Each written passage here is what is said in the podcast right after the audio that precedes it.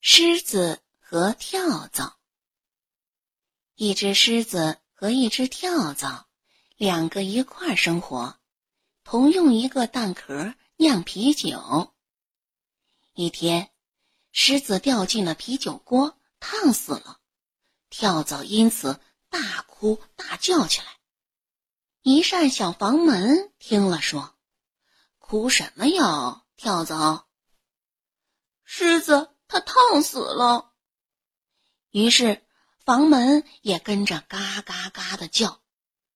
屋角里一把扫帚问：“你叫什么呀，小门儿？”“我怎么能不叫呢？狮子烫死了，跳蚤一哭了。”于是扫帚也跟着发了疯似的扫起来。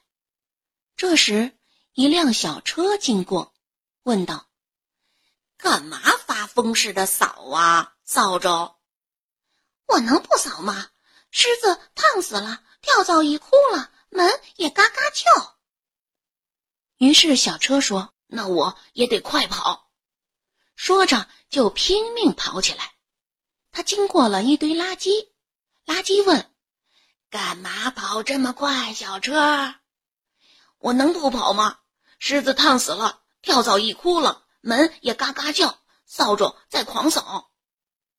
于是垃圾说：“那我也要猛烈燃烧。”说着就燃起了熊熊火焰。一棵长在垃圾堆旁的小树见了，问道：“垃圾堆呀，你干嘛烧这么猛？我能不烧吗？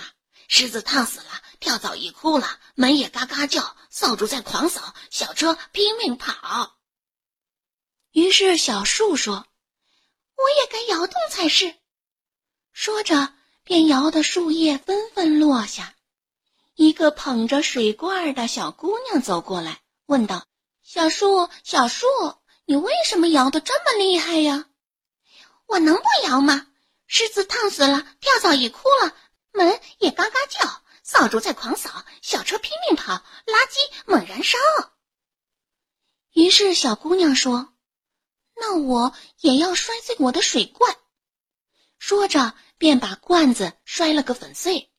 内眼突突突涌着的泉水问：“小姑娘，干嘛摔碎你的罐子？我能不摔碎它吗？